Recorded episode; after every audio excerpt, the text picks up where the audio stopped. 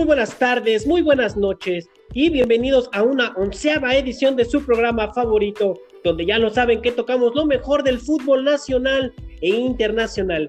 ¿Y qué es que estaremos escuchando? Lo mejor de la jornada 6. ¿Qué está pasando en Europa que hay tantos movimientos y tanta problemática? Yo soy Arturo Yo soy David. y juntos somos A Tiro Penal.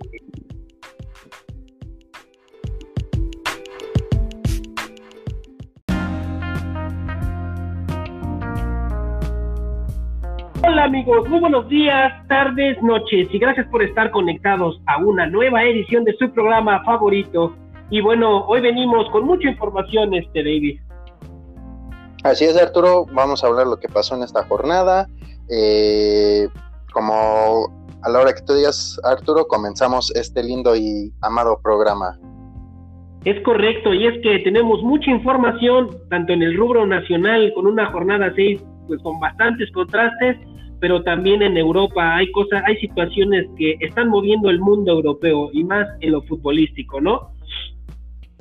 Así es. Y en ahorita lo que es la lo que se está hablando de Europa es de Barcelona, más que yo creo que el campeón Bayern que ganó la Champions. Entonces yo creo que vamos a tener de qué hablar.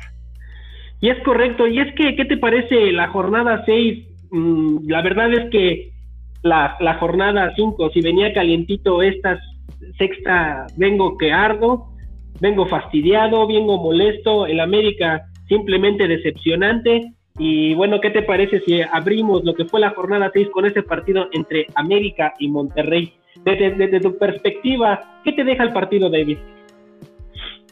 Para comenzar, Arturo, empezamos y ya estás con los corajes, pero ok, aquí empezamos. Eh, pues yo creo que un buen partido. La verdad, vamos a ser honestos, ambos salieron a buscar el partido. No te voy a decir que no, como cualquier, como cualquier equipo que se enfrenta. Pero vamos a ser honestos, yo creo que después de que el Monterrey les metió el primer gol al América, fue cuando se vino para abajo y pues la verdad ya no supo ni cómo reaccionar, ya, ya, ya no tenía como que mucha idea para, para ciertas jugadas, sí las completaban, pero yo digo que no, están, no eran mucho de peligro, Eh, obviamente tuvieron, pero no, no, no, no muchas, vaya, entonces eh, no sé a ti qué te deja este, este partido, mi, Arturo. Pues es que para el análisis me deja bastantes situaciones. Primera, ya, ya debe de darse cuenta Miguel El Piojo Herrera que simplemente Paul Aguilar no está para jugar 90 minutos. Se nota que al tipo le pesa. A- digamos que son situaciones que son muy marcadas, pero no sé si el Piojo Herrera quiera mantener su esquema a sus jugadores de confianza de siempre, pero hay situaciones que son poco, ya no se pueden tapar. Simplemente el, el tiempo de Paul Aguilar de titular, yo pienso que se ha terminado. En los goles, bueno, ya nos dirás tú en qué minutos fueron los goles, las formaciones, pero date cuenta que en ese ida y vuelta siempre se lo comieron. De hecho, en el último gol de, Maxi Mesa se nota cómo se lo quita tan fácil y Sebastián Vegas no lo sigue, no hace cobertura. Digamos, el América, ya lo he marcado a lo largo de todas estas, estas seis jornadas, muchos problemas defensivos, no ha encontrado definitivamente a su defensa titular. Ahora se va el bastión de esa posición. Desafortunada lesión de, de, de Bruno Valdés, que, que, disminuye mucho a la América. Lo cierto que es, este, este jugador Bruno es el que le mete poder, el que le mete idea, el que le muerde, el que le, el que muerde en todo momento y simplemente se ha ido en el América. Y bueno, eh, Cáceres, el uruguayo, sí tiene garra, todavía muy joven, se le nota nervioso en el América y simplemente Aguilera yo lo noto otro caso de América que ya no tiene que estar más, por lo menos no de titular. América tienes que entregar 100%, tienes que dar poder, tienes que dar contribución al equipo 100% y eso ya no se nota por lo menos en esos dos jugadores. No, tienes razón y concuerdo contigo. Eh, yo sé que al, uh, para muchos eh, entrenadores a lo mejor es difícil encontrar un uno que un uno otro jugador de confianza como puede ser Paul, Paul Aguilar para Miguel Herrera, pero vamos, tienes toda la razón. Ya es alguien veterano, comprobadísimo, y ya estoy igual que tú, no aguanta los 90 minutos. Un medio tiempo yo creo que sí te puede dar perfecto y sin ningún problema, eh, pero ya, ya no está para, para competir los 90, ya no está para ir y venir, eh, como antes, vaya, claro está. Y eh, de hecho los goles cayeron algo, yo digo que cayó algo rápido, el, no tan rápido, pero sí el gol de Monterrey, los 27, penalti de Nicolás Sánchez, que por lo que yo vi en la transmisión, eh, no creo que fue el mejor ángulo, así que el penal se los dejamos a ustedes. Dudoso. Eh, dudoso. ¿Mandé? Para mí muy dudoso. Sí, sí, igual, bueno, ahí en caso ustedes tienen la última palabra, ustedes tengan su mejor opinión si, si es o no era penal. Eh, luego, muy menos de 10 minutos, Vicen Janssen les clavó el segundo. Eh, el América descontó, Emanuel Aguilera igual un penal. Yo creo que ahí fue cuando el América eh, quiso recuperar la confianza, pero yo digo que ya fue muy tarde, el 75. Fue cuando Maxi Mesa le duró poco el gusto a la América en 4 minutos, al 79. Ahí les va el tercero, ahora sí que el último clavo, el ataúd para ese partido. Eh, y como te decía Arturo, si eh, Ochoa, si no, si no, si no, este, se mejora esa defensa, yo creo que Ochoa se andaba comiendo uno, uno más goles, tiro por, por viaje, o sea, y creo que aquí vamos, se comió cuatro contra el Querétaro, hoy tres, eh, digo, esta, esta semana tres contra el Monterrey, esa defensa deja mucho que desear, Arturo. Y es que como ya lo dices, ahora ya desmenuzando desde el plano futbolístico, digo, ya no dirás las formaciones, pero ya dentro del juego digamos, América sosteniendo muy poco el balón, lo que debería de ser la especialidad de la casa. Se notó Richard Sánchez con, una expulsión estúpida la jornada pasada, simplemente no pudo estar. Se nota que ese jugador es el que maneja los hilos. Mm, el Oso González no se me hace un jugador de primera división. El América está para tener jugadores de calidad, pero explosivos, que tenga, que se demuestre e-, ese arrojo, ese empuje, y simplemente hay jugadores en el América que noto que son como para rellenar posiciones. El Oso González a mí se me hace uno de esos jugadores. El América nunca tuvo posición del balón. Este, siempre estuvo con, esa, con esos contragolpes que le marcó muy claros el Monterrey, porque e-, eso fue lo que hizo el Monterrey los primeros 20 minutos, esperar un poco al América, se lo dejó venir y simplemente le atacó los huecos con, ya sabemos, con jugadores de velocidad con presiones altas. Ya sabemos que al América estas últimas jornadas ya les saben cómo jugar, ya les están haciendo la presión alta desde, desde, la parte defensiva, los están destruyendo y como dices, Memo Ochoa se nota cuando no tiene una defensa marcada, tal parece que estuviera jugando, es como si fuera una regresión y estuviera jugando en el Ayasho donde al menos hacía 15 o 16 tapadas por partido y siempre se llevaba más de dos o tres goles. Muy buen punto el que marcas, pero otra clara estupidez, Roger Martínez. Ya estoy harto de Roger Martínez, simplemente el tipo desenfocado, desencanchado. El tipo tiene que saber, ya pidió una vez disculpas, se le dio la opción de seguir en el América, hizo tonterías, quería pedirse, quería irse a jugar a Europa sin tener este pues ninguna propuesta, no hay dinero, un tipo arrogante. Te están dando la oportunidad, vuelves a ser titular, y te haces expulsar en, un, en dos jugadas estúpidas, la primera una simple barrida que ni siquiera tuvo que ir y la otra en media cancha. Es correcto, y, tocando el tema tú diciendo de, jugadores de renombre, eh, ahorita creo que por la lesión de Bruno Valdés, si no me equivoco, vinieron a traer Luis Fuentes cuando hace unos meses le dijeron, chao, a Riverderchi, no, no, no encajas, entonces yo creo que sí, el América se le está acabando ahí un poco la baraja de jugadores, no sé qué opinas tú. Bueno, pues yo leí, por ejemplo, que el Independiente de Avellaneda tiene una clara deuda por el tema de Cecilio Domínguez este, con esa venta. Entonces estaba hablando de un muy buen defensa central que tiene Independiente, Nahuel Bustos.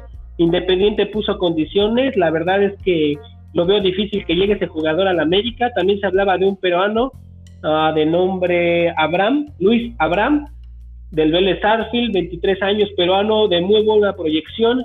Lo cierto es que aparte de Fuentes, como ya lo mencionas, yo pienso que va a buscar otro central en América. Está muy disminuido y si estas concesiones las está dando a lo largo del torneo y en la liguilla, no, le, no, no, no, no veo buenas premoniciones para el América en el torneo. Es correcto, eh, pero yo digo que esto nada más es una pequeña rachita. porque ambos sabemos el, potencial que tiene el América, así que pues ojalá que nada más sean dos malos partidos y para el otro se puedan recuperar, porque aquí sabemos si dejas escapar puntos, se, después al final se te complica bastante. Pero es que yo veo a, la América en un claro declive, lo veo muy a la baja, lo veo muy bajo de nivel. El Monterrey con muy poco, yo pienso en la cancha, lo hizo ver muy mal, con movimientos rápidos, con carreras rápidas por los costados, ganando, quitándoles prácticamente el balón en la media cancha, cuando el América, la base de su fútbol y de lo que siempre ha mostrado Miguel Herrera es la media cancha. Ya lo vimos desde que estaba Guido Rodríguez, ahora Richard Sánchez, prácticamente, si te acuerdas, Guido Rodríguez ganaba muchos partidos también con sus proyecciones, con sus goles. Richard Sánchez lo mismo, pero aunado súmale a las lesiones. Digo, regresa Nico Benedetti, también creo que igual está por regresar. A Giovanni Dos Santos ni lo cuento porque esa basura nunca ha demostrado nada en su vida. Siempre ha visto un nivel a la baja, siempre se la pasa lesionado. Entonces, vengo muy caliente, yo no pido la cabeza de Miguel, pero se tiene que dar cuenta de sus errores y si tiene que dejar jugadores de jerarquía en la banca, tienes que dejarlos, tío. Así es, o sea, no, no siempre se puede, no, no, no nada más porque sea mi cuate, mi, mi valedor, órale, no, hay que ser eh, realistas y si no te funciona en, el plano futbolístico, ¿para qué los quieres? La verdad, ¿para qué los quieres estando ahí ocupando un lugar de que alguien de alguien que lo puede ser mejor, pues mejor pones al que está mejor y sabes qué, te saca el partido, te, saca las papas del fuego y no te andas metiendo en estas complicaciones con equipos contra el, como el Querétaro de la semana pasada, o sea, te, evitas todas estas cosas, todos estos asuntos son, son manejables, ¿para qué buscarle problemas? ¿Estamos de acuerdo? Es correcto. Y bueno, ya que estamos tocando esto de equipos grandes, ¿qué te parece si hablamos de el Tigres y los Pumas. ¿Qué te dejó el partido? En el análisis, ¿qué te dejó el partido? Híjole, Arturo. Eh, la verdad, muy decepcionado. La verdad, eh, yo estaba como buen aficionado, yo, yo esperaba que esta ilusión nos durara seis, seis jornadas, pero vamos a ser honestos, no los duró dos, no, no los duró seis, nos duró dos. Eh, bueno, tres, porque llegó la doble jornada y se dieron cuenta de, la, de su realidad, de sus limitaciones, ¿no? Eso sí. Entonces yo la verdad yo siento que sí, son invictos. Es creo que lo único bueno, creo que es el único invicto Pumas, pero la verdad jugando asquerosamente mal. Eh, malas marcaciones, o sea, se, e, espera que el equipo le, en este caso yo creo que esperó que Tigres les llegaran y sabes que pues así no se puede, tan solo el, el gol que André Pierre Guignac eh, les metió fue por mala marcación de Pumas, o sea, son, son errores también en la defensa que ellos tienen que la verdad está pa'l perro, digo, y si no nos han metido una goleada, fue por Talavera, la verdad, bueno, es el único que está ahí que, se ha portado a la altura. Ah, yo creo que es una suma de situaciones. Realmente ese gol del de Guiñar es un balón elevado en el que hay un rebote y le queda ahí muertita Andrés Pierre en el área chica. Pero también un Tigre decepcionante. Digo, ya estarás por ahí ahorita dando las, las alineaciones, que sería muy importante. Pero en el plano futbolístico, un Tigre que desde hace un año no lo veo, simplemente su planilla no sé si se hizo vieja o ya están hartos del Tuca Ferretti. Si tú me preguntas a mí, yo ya estoy harto del Tuca Ferretti. Con el equipo que tiene, el Tigres podía jugar de distinta forma. Simplemente no sé por qué sigue metiendo a Edu Vargas cuando tiene ahí a Leo Fernández y podría jugar con otro esquema, otra forma para tener mayor dinamismo, para tener mejor fútbol. Simplemente, ya lo dije, Tuca Ferretti, si no, eh, si no fueras tan terco y tan necio, no puedes jugar con dos contenciones que juegan a lo mismo. Rafa Carioca y Guido Pizarro sí te dan mucha retención de balón, sí te da, sí tocas mucho, sostienes los 90 minutos, el 80% de la pelota, pero no te dan no te dan ese ida y vuelta, no te dan el apoyo a los delanteros. Vemos muy muy muy solos a André Pierre Guignac separado de Edu Vargas. Por las bandas, Aquino ya no es tan punzante, Quiñones tiene juegos buenos, como malos, digo, el único constante en ese equipo André Pierre Guignac y eso porque simplemente el cuate es un matón, pero tendríamos también que analizar desde el plano futbolístico qué tanto aporta André Pierre Guignac para estos Tigres, pero la necesidad del Tuca Ferretti, yo pienso, yo soy de la idea que ya basta, ya basta de esta estupidez de seguir aguantando a viejitos, creo que los, los ciclos se cumplen y el Tuca Ferretti está pues para cuidar a su niño de tres o cuatro años que tiene. Sí, estoy de acuerdo, o sea, Tuca ya tiene como que desde, si no me equivoco, desde hace unos años tiene ese juego como que, el famoso juego ratonero, se, o sea, nada más va, este, se encierra, hace los goles que quiere y, y no da un buen espectáculo. Creo que lo vimos la última final que ganaron, una final aburridísima. o sea, es, creo que es el sello de, del Tuca, o sea, tener ese juego ratonero, vaya. O sea, no, creo que otras palabras ya están de más. Pero es que Tigres está para batallar, tiene las mejores plantillas del fútbol mexicano, un equipo de lágrima, a veces hasta triste, entonces con muy poco volumen, muy poco ritmo, presiones altas ya no tan constantes, entonces, Tigres con estos jugadores está para jugar de otra forma, está para arriesgar, está para ser pulsante todo el tiempo y la verdad no sé, pero de un tiempo para acá ya los Tigres no me dan tantas ganas de verlo como hace un año, un año, año y medio. Sí, digo, eh, como tú dices, tienen la plantilla, pero pues sabemos que el Tuca le es flojo, digamos que su equipo flojonea a primera parte del torneo y ya después al final le, mete al acelerador y ¡chin! se califican. O sea, es un juego que tengo que nos trae acostumbrados. Y al tema de las alineaciones, teníamos a Galindo, que estaba cubriendo a, Nahuel por la cuestión del que estaba infectado por el COVID. Tenemos a Dueñas, Mesa Palma, Ayala y Salcedo en la defensa. Teníamos a Sierra, Pizarro, Aquino, Quiñones ahí en la media con Guiñac haciendo dupla con Vargas. O sea, es una alineación que la verdad tenía para todo, pero igual es un juego muy ratonero, vaya.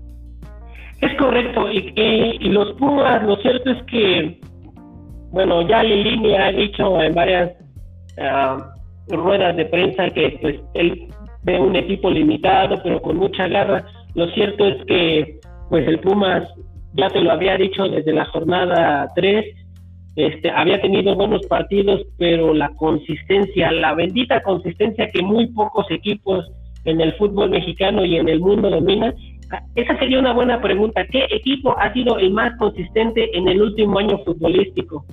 Una pregunta difícil, se la dejamos ahí a nuestro público, pero simplemente unos Pumas en esta doble jornada decepcionante, visitando unos Tigres, obviamente sabes que tiene una plantilla mucho más grande, pero como ya lo dices, por un fútbol ratonero los esperó, quiso contraatacar, pero Pumas no tiene esos jugadores extremos abiertos que puedan hacer tanto daño, muy predecibles, digamos, Dineno la verdad es que pues tuvo ahí un penal que bueno, yo lo considero bien marcado, pero desafortunada la falla de, de que pues ha tenido las jugadas, sí, pero últimamente ha encontrado, digamos, esa forma que tiene el Pumas disminuido, yo lo veo a veces ya hasta físicamente un poco cansado.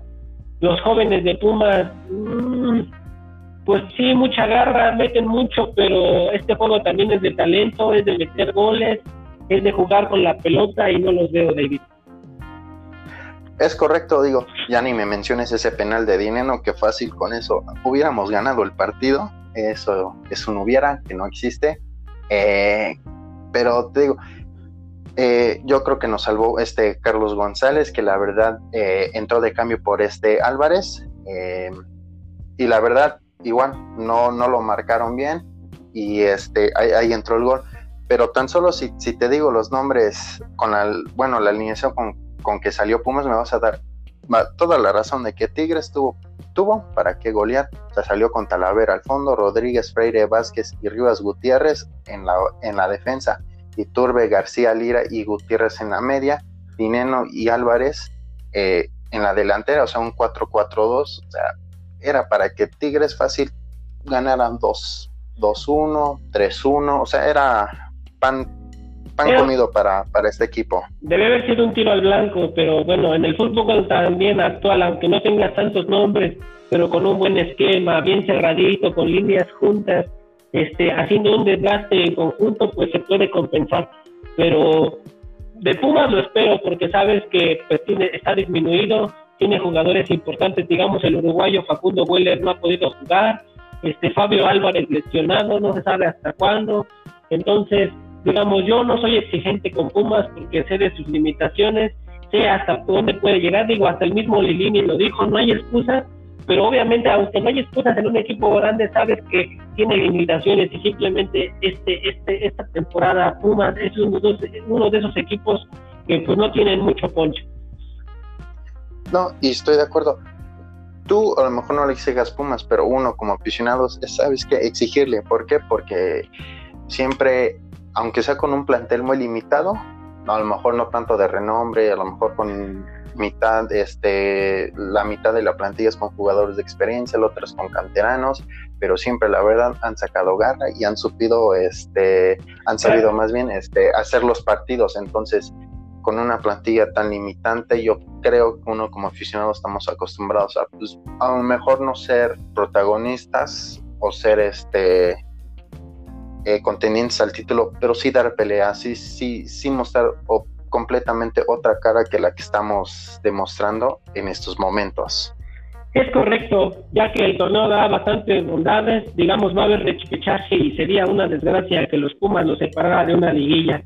Y bueno, ¿qué te parece ya para terminar este bloquecito? Vamos a hablar de nuestras redes sociales. Recuerden, chicos penaleros, penaleras nos pueden encontrar en YouTube, en Atiro Penal, Ahí pueden encontrar videos más cortitos, ya saben, de lo que tenemos, de lo que tratamos aquí en el podcast. También estamos en TikTok con muy buen material, arroba a tiro penal.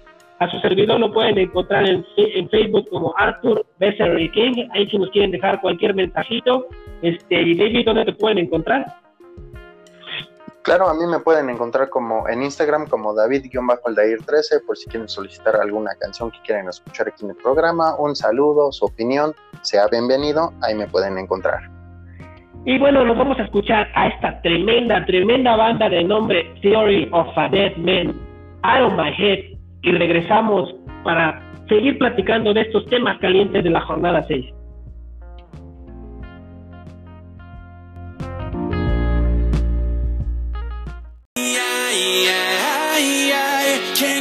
You out of my head. God knows I've tried, but I just can't forget those crazy nights and all the things that we did. I, I, I can't get you out of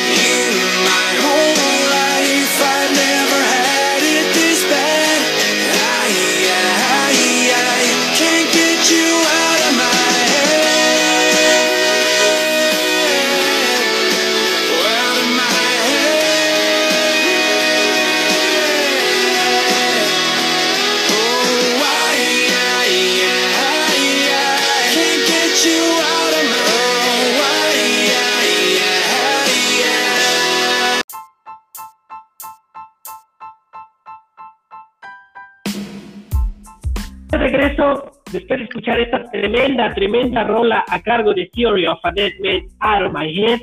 Y bueno, vamos a tocar otro de los partidos, la verdad, muy buenos y Atlético San Luis un tanto decepcionante y Cruz Azul con todos sus problemas de extracancha, pero ahí bien metido en la punta David.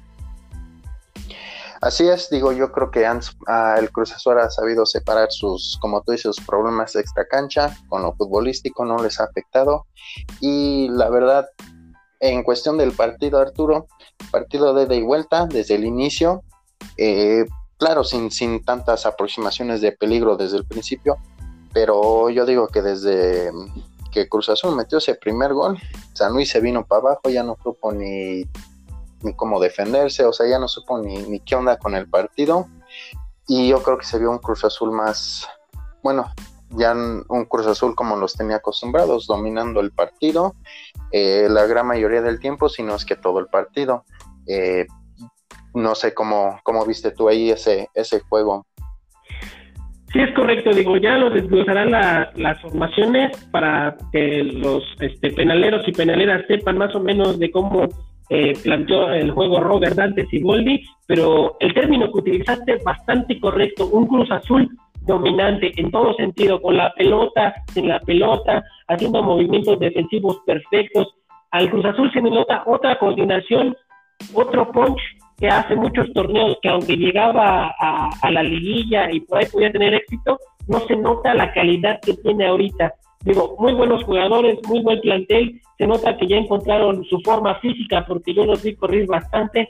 Simplemente el San Luis en el segundo tiempo se dedicaron a, a, corretearlos, nunca les dieron, nunca les encontraron las espaldas con, con, con juego, con balones cruzados, les ganaron todo el tiempo en las espaldas. Entonces, la verdad, felicito a Robert Dante Siboldi.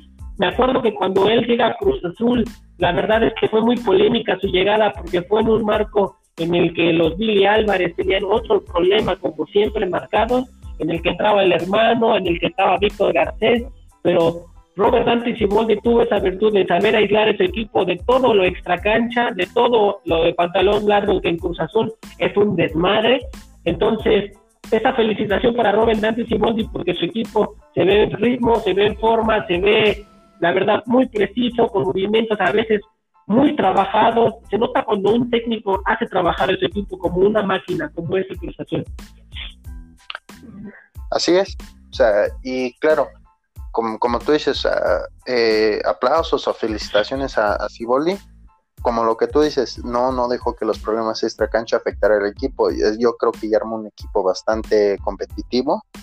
Eh, siempre lo ha sido, pero como tú dices, en, en las este, liguillas siempre se, se moría, se morían, no, no veíamos ese Cruz Azul de las primeras 17 jornadas, entonces yo creo que ahí muy bien por, por este, y si me permites te paso ahí la, la, la, córtale. La alineación, sí, es que, digamos, el Cruz Azul encontró, yo pienso, el manejo de la media cancha, supo administrar sus recursos. Digo, a pesar de que, por ejemplo, Yoshimar es un, un jugador tremendo, ha sufrido lesiones, pero tiene ahí a Rafa Vaca, tiene a, a este, ¿cómo se llama?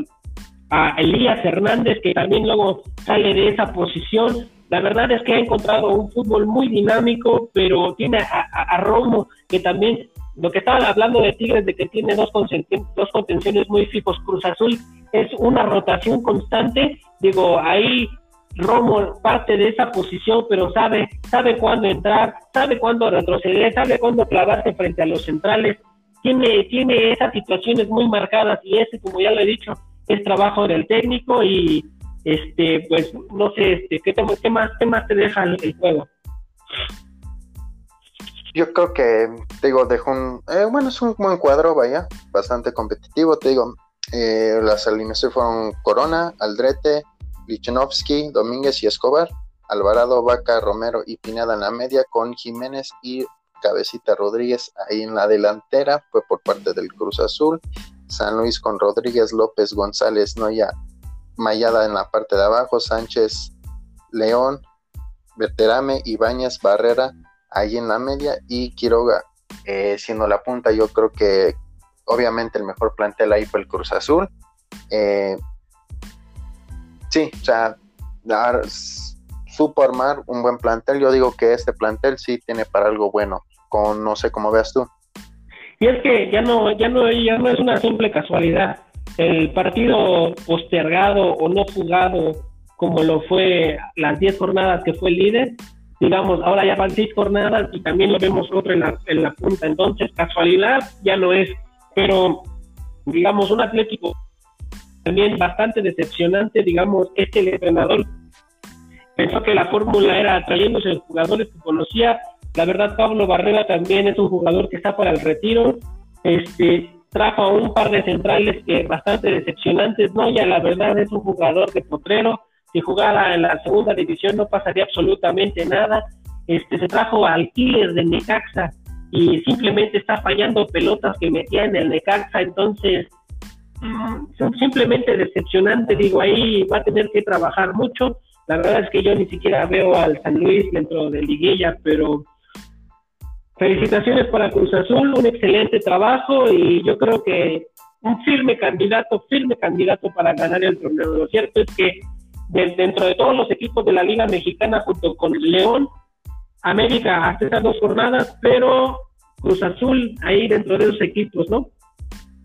Sí, y tomando el tema tanto de como lo que dices de San Luis, si no me equivoco, el técnico Memo Vázquez siempre ha hecho que, el, que sus equipos, aunque no sean muy grandes, eh, juegan bien. O sea, ha sacado, sí, o sea, ha sacado provecho de sus limitantes. Entonces, eh, sí, no creo que San Luis esté para, para liguilla, no creo que ni repechaje, pero yo sí creo que al menos un fútbol decente sí lo puede hacer este Memo Vázquez, como te digo, tienes experiencia, sabe sacar provecho de, esos limitantes en planteles, ya, ya lo hemos visto con Pumas, este, pero más que nada sí es eso, o sea, hay que darle un poco de tiempo ahí para que le saque ahí provecho a eso, este, igual Cruz Azul, como tú dices, no es casualidad, o sea, es, es, una, creo que ya...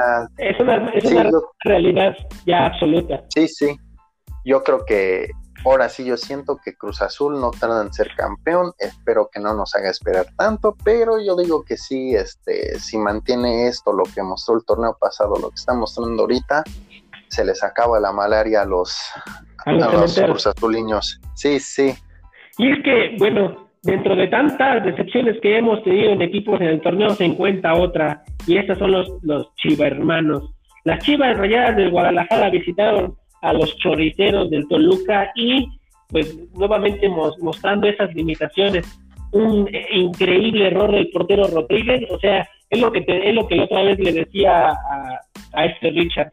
Basta de consentir mexicanos mediocres, es hora de exigirles, eh, al jugador mexicano se le tiene que exigir bastante, ya basta de estupideces, Guadalajara dejando una muy mala imagen, simplemente perdonando a Vega y Antuna, no lo creo, ya, ya, ya, ya estoy harto de, esa poca exigencia al mexicano y deben darse cuenta de sus errores. Simplemente Guadalajara tuvo que haberlo separado, tuvo que haber rescindido su contrato y todos esos problemas de los que no sale Chivas, de los eternos problemas de convivencia, de afuera estar haciendo lo que querían, que Alexis Vega no estaba pronosticado con COVID, que no tenía que estar en su cuarentena ya dentro del plano futbolístico, simplemente un equipo decepcionante con muy pocas armas. Hay muy buenos jugadores, este, pero mm, Molina no puede cargar con toda la media cancha. Irán Mier lo veo en un claro declive. El portero, ¿cuántos años lleva las Chivas sin encontrar un buen portero? Entonces han cambiado jugadores. Este, lo, lo, cierto es que yo siendo Bucetich, la verdad es que no tiene un portero de confianza y la verdad en un mexicano dudo que lo obtenga. Digo, pudo haber traído a Talavera, no lo quiso. Él tuvo la primera opción, Chivas no lo quiso. Entonces, un Guadalajara decepcionante y por, el contrario, un Toluca empezando de un nivel muy mediocre, bueno, pero ya lo vemos de su líder con tres partidos consecutivos con victoria. Sí, y pues vamos a ser honestos. Chivas eh, no, no hemos visto el fútbol que nos mostró en la pretemporada por todas estas cosas, tantos casos positivos, los problemas extra cancha, el cese de técnico, entonces, eh, sí, Chivas es una lástima ahorita, no, o sea, no, no, no tiene fútbol, no tiene nada, y sí, fue el error, yo digo que ese partido lo hubiera ganado este Chivas si no fuera por ese por ese error de Toño Rodríguez. Estoy muy muy de acuerdo contigo, consienten mucho al mexicano cuando no debe de ser así. Y es que pues digamos que, que Chivas no tiene portero desde hace años. Yo creo que Osvaldo Sánchez fue su gran último arquero, Luis Michel eh, un poco regular. Talavera también por ahí. Pasó por ahí. Talavera también pasó por ahí. Es, correcto, gracias por acordarme ese, ese pequeño dato. Eh, sí, pero ya en estos últimos años, eh, Toño Rodríguez y Raúl Gudeño, pues no hay ni a cuál irle, porque pues la verdad los dos dan este, buenas actuaciones, uno o dos partidos, y a los demás se vienen para abajo, entonces la verdad, híjole, Chivas está, es un barco sin, sin rumbo, anda ahí a la deriva. Y es que es, es, es una suma de situaciones por todos lados desde, digamos, desde el timonel. Uno, uno podría pensar que, por ejemplo, desde el deceso de Jorge Vergara padre, digamos, esos bandazos en el timonel se iban a acabar, se iban a buscar un poco más de estabilidad. Lo cierto es que, pues, el hijo se ha visto la necesidad de cambiar simplemente el técnico porque no, no se les estaban dando los resultados. Se nota que a Tienda le tendieron la cama y ahora nos damos cuenta. Después, al mexicano ya se lo dije, simplemente es imposible, imposible que se les consienta tanto. Ya basta, Chivas tiene que ser tajante, tiene que ser absoluto, no pueden manchar su imagen. Alexis Vega positivo en COVID y festejando abiertamente sin, sin pena ni gloria. Antuna, un estúpido seguidor. Entonces, y lo peor de todo es que no tienen castigo. Les tocan el bolsillo, por favor, es lo que menos les importa. Después, en la media cancha, jugadores con personalidad y todo, pero simplemente con un nivel bastante bajo. Te das cuenta con JJ Macías, un, tipo que la rompía en León, se está contagiando de esa basura, de esa putrefacción que tiene el Guadalajara. Y pues simplemente las está fallando. Digo, Macías, ¿te gusta que al menos tuvo tres? Dos, dos. Ah, sí. Un cabezazo que al último, que la verdad muy claro, y se nota que un jugador de su calidad se le nota presionado, se le nota tenso, entonces Chivas una suma de cosas raras que no lo dejan simplemente llegar al mismo nivel y veo al Guadalajara de los últimos tres años que no ha calificado y la verdad, aunque es muy benigno nuestro fútbol, ni siquiera lo veo entrando a liguilla. Entonces, si no aprietan tuercas ahí Bucetich, porque a ver, esa es otra situación. Bucetich salió a decir el por qué se les perdonaba a esos jugadores. Pues es que es obvio, no tiene jugadores. Si elimina a dos de sus buenos delanteros, ¿con qué va a jugar? No tienen equipo. Entonces, Guadalajara gastó tanto dinero para estos refuerzos y que no rindan. Una vez más les digo, chivarmanos, piensen la oportunidad de simplemente terminar con esa tradición que yo entiendo es muy buena, sí es orgullo mexicano, pero simplemente las Chivas no lo veo como un equipo grande. Y sí, la verdad, como, bueno, de tal palo tal astilla un poco si ya el hijo ya el, hijo de Vergara empezó a correr técnicos, pues es lo que decía el papá, estamos de acuerdo. Pero eh, regresando ahí un poquito al partido, yo creo que Chivas, eh, por estadística, yo creo que fue mejor equipo, pero vamos a ser honestos, si no las metes, pues no te sirve este, tener mejores estadísticas el chiste es meter goles. O sea, fíjate, la posición fueron el 54% de, a favor de Chivas a comparación del 46% del Toluca. O sea, posesión del balón, Chivas este, la tuvo. Y en cuestión de tiros, 21 a favor de Chivas contra 14 de Toluca, 5 y 5 a puerta. O sea, si tú me preguntas a mí, yo creo que Chivas, si no fuera por ese error de, de Toño Rodríguez, yo creo que sí lo pudo haber ganado el partido ni siquiera el 10% de estadística. ni siquiera ni siquiera el 10% de efectividad frente al arco. Entonces pues sí como tú lo dices te apuntas bien mucha retención del balón mucho toque corto mucha este cómo se llama digamos pases filtrados sin sentido y sí se ve reflejado en la estadística pero y los goles apa entonces este la verdad un Chivas decepcionante. Muchos chivermanos nos han estado mandando también este sus comentarios la verdad decepcionados es, es, es, una solución que, digamos, las Chivas no creo que la encuentren rápido. Yo ya estoy harto de la Chofis López, ya basta de, estúpidos como esos. Que, no se les olvide que son simples jugadores de fútbol. A veces estos tipos, como lo había dicho Ricardo, se subieron a un ladrillo y, y perdieron el piso. Entonces, es todo, se acabó. Jugadores mexicanos tienen que ser, primero, como ya se lo dije, tienen que ser profesionales, enteramente profesionales. Esas estupideces son de novatos nuevos, chavitos, como ya lo estábamos viendo con Vega y Antuna, que les importa muy poco su carrera. Entonces, adelante, o sea, Chivas es hora de abrir el mercado internacional. Ya basta, ya basta de estos mexicanos que la verdad no muestran nivel y que ni siquiera somos capaces de criticar porque estos tipos ni siquiera aceptan una crítica constructiva.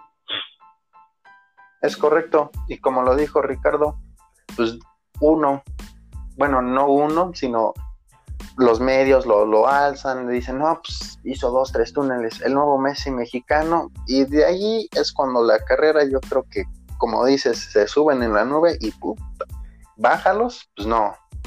Pues Entonces yo, yo, yo estoy de acuerdo contigo, pues que abran mercado, abran mercado, contraten a alguien, alguien extranjero, a lo mejor no media plantilla, pero uno o dos que sí le puedo aportar al equipo, y yo creo que con eso puede, puede este, afrontar la liga sin ningún problema. Es que, ¿te imaginas? Por los casi 15 millones de dólares que trajo a Antuna, ¿no hubiera podido pagar dos extranjeros de alto calibre de Sudamérica? O sea, ya basta. Al, jugador extranjero dice que en México se les, se les exige poco, lo cierto es que yo veo todo lo contrario. En América se les exige, en Cruz Azul se les exige, en el norte ni, digamos. Entonces, ya basta. O sea, como te digo, es, es, es hora del cambio. Yo, yo no soy chivermano, yo no siento esa tradición pero lo cierto es que sí me veo, sí estoy harto del mexicano. Ahora se preguntan por qué no ganamos nada a nivel internacional. Ahora lo están viendo. O sea, es tan simple como eso. Indisciplinas en la selección, indisciplinas en sus clubes y no pasa absolutamente nada. Es correcto, y no los vamos tan lejos. El, eh, hace dos años en el Mundial, la famosa fiesta con las muchachas, pues o sea, son, son esas cosas como tú dices, no permiten que el fútbol mexicano crezca más allá que un cuarto partido o, más allá de la CONCACAF, vaya.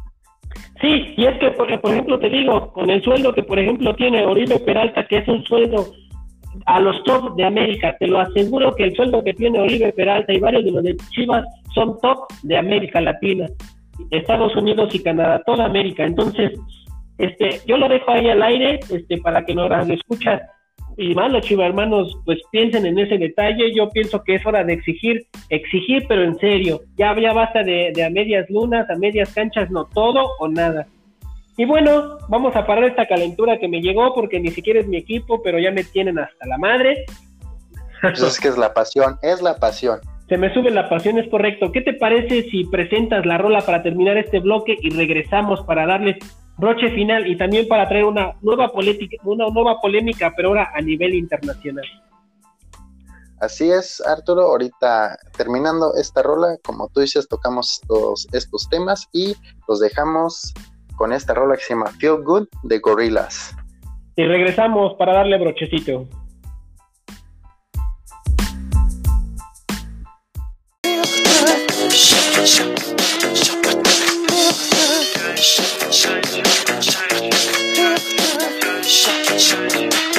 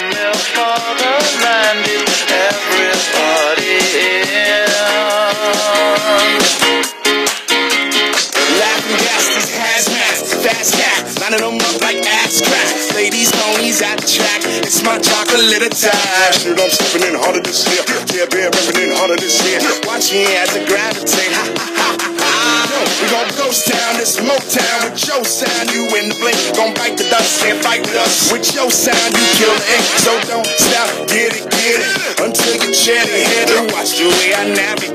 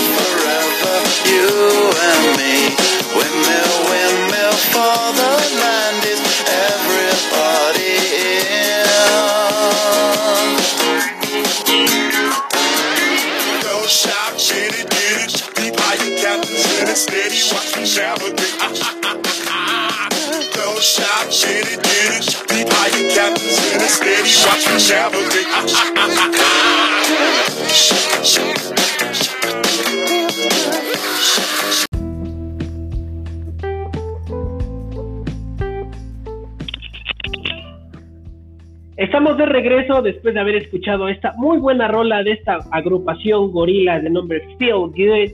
Y bueno, ¿qué te parece? Antes de darle brochecito final, hablar otro, nuevamente de nuestras redes sociales. Gracias a ustedes, este, penaleros, penaleras que nos escuchan, la verdad, muchas muestras de agradecimiento.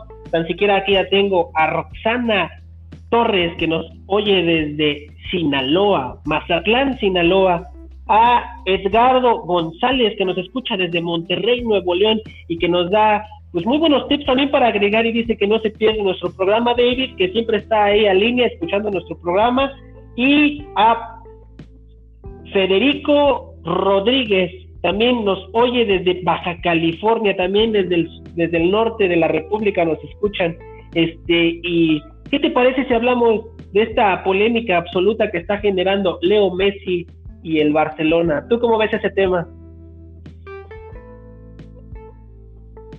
Yo como fanático del Barcelona, mira, yo estoy algo acostumbrado como fanático, obviamente, que cada año, o si no es que cada dos años salgan con lo de se va Messi, se va Messi, se va Messi, y que siempre no, que, que, que le extienden el contrato, le aumentan el sueldo y no se va. Pero algo me dice que esta vez iba en serio, yo creo que ya se va. Este, después de la humillante derrota 8-2 contra el Bayern, pues yo creo que ya urge una reestructura del equipo. O sea, ya se tienen que quedar los, los hombres claves, como no sé, puede ser este Ter Stegen en la portería, este, posiblemente qué, Tom Griezmann. ¿Qué más hombre clave quedar? que Messi? Al este, principal parece que no lo vayan a retener.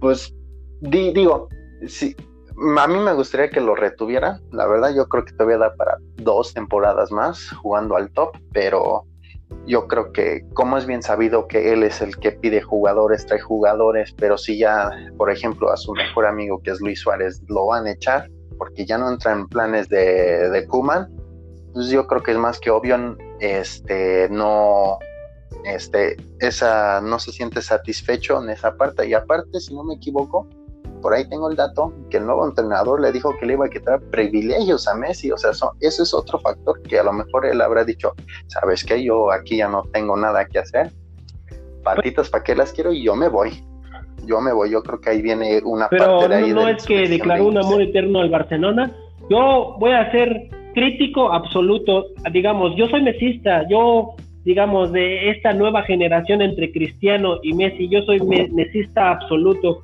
pero lo cierto es que tengo que criticar todas sus acciones hasta el momento de Messi. Messi es un tipo malcriado, incongruente, digamos, por esta vez, por esta situación, como lo dices. Simplemente le había dicho, yo voy a terminar mi carrera en Barcelona, pero en el momento que le tocaron al amor de su vida, como ya lo dices, a Luis Suárez, se acabó el amor, se acabó el encanto. ¿Dónde está esa fiel afición con Messi y viceversa? Entonces, ya basta de caprichos, ya basta de, como tú lo dices, de darle todo. Nadie puede estar sobre las instituciones. Barcelona es una institución grande en el mundo y así, lo será a través de la historia. Ni Ronaldinho, ni Eto'o, ni Van Basten que pasaron por ahí sabieron cuando concluyeron su ciclo. Messi es un jugador de 34 años que ya se lesiona bastante, que está en la etapa final de su carrera. Entonces, si termina en el Barcelona y no, yo, yo, yo pienso que es poco relevante, pero lo siento que Messi es un jugador caprichoso, digo, ya lo habías dicho tú, es un jugador que pide técnicos, que pide jugadores, pero digamos, ¿quién es él para hacer eso? O sea, aunque sea un extraterrestre en la cancha, aunque sea para mí el mejor del mundo de todos los tiempos, eso no te hace que esté sobre una institución. Barcelona es Barcelona y jamás Lionel Messi va a estar por encima de ella. Es correcto, pero yo digo que también el, el, club o los o los estos dueños tipos de pantalón largo, pues ahí se encargaron de como que darle ese poder. ¿Por qué?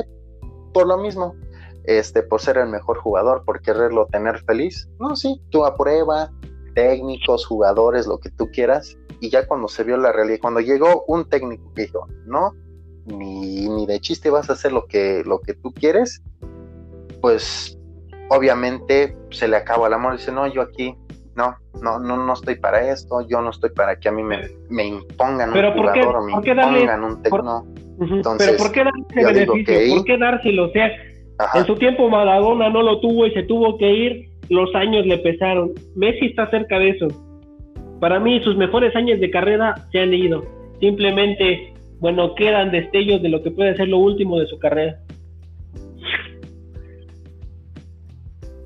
Es correcto, digo, como te digo, nada más está para uno o dos años al, al, al nivel élite, pero vamos a ver, yo digo que sí se va, este, aunque le haya jurado amor eterno al club, pero yo digo que se va y yo creo que va a seguir a Pep Guardiola y se va al Manchester City.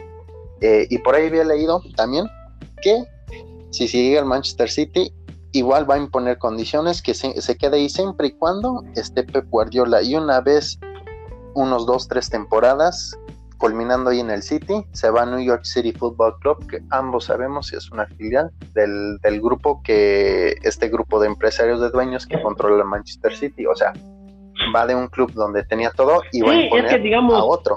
lo mismo que está realizando exactamente en Barcelona, lo, lo, tiene todo manejado y todo planteado con, con el Manchester City. Y es que como lo dices, esa es la noticia. Toda, todo este humo vino desde Argentina.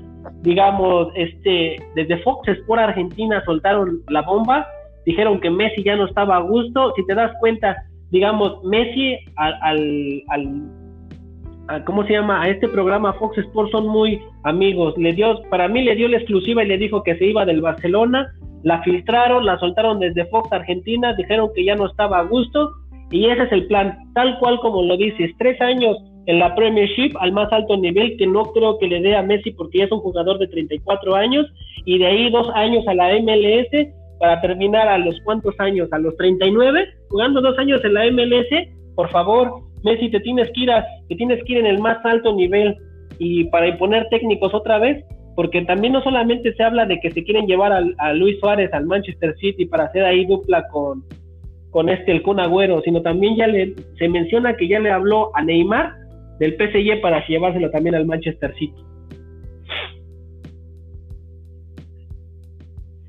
Sí, uh, recordemos que creo que Barcelona su último época de gloria lo tuvo con ese, la famosa MSN, o sea, ese tridente fue lo que lo llevó a su última Champions, su último Mundial de Clubes, si no me equivoco también la Supercopa de España, la Liga, o sea, es, es algo que ahí o sea, voy de acuerdo que Messi quiera traer eso otra vez, o sea, quiere en otro equipo replicar lo que hizo acá. Pero es un caprichoso. No, yo no creo que lo pueda hacer.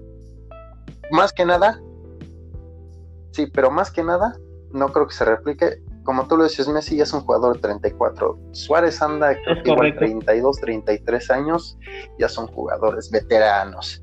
Creo que Neymar es el único que que puede todavía jugar otros 5 o 6 años al nivel élite, pero ambos sabemos que es bien pistero, eh, es igual algo de es, de cristal, entonces no, ya no creo que se, se replique, replique lo que hicieron en el Barcelona, en el City. Si es, que, yo lo dije, por ejemplo, con Cristiano Ronaldo, se lo dije a este Ricardo. Ronaldo se va a la lluvia pensando en que pueda ganar, a acceder a un proyecto en el que le permita ganar una UEFA Champions League. Ya vimos que ha sido un fracaso rotundo con la Juventus y lo que pretenden armar Messi, porque tal parece que es el artífice, el creador, el diseñador, y tal parece lo que diga Messi es la ley. Y la verdad es que se acabó un niño caprichoso, sí, eres un genio, sí, eres un extraterrestre, pero tu, tu carrera está por terminar, hermano, y yo pienso que ya no estás para esos caprichos. Por más que seas el mejor del mundo, dale, che, se te acabó la carrera.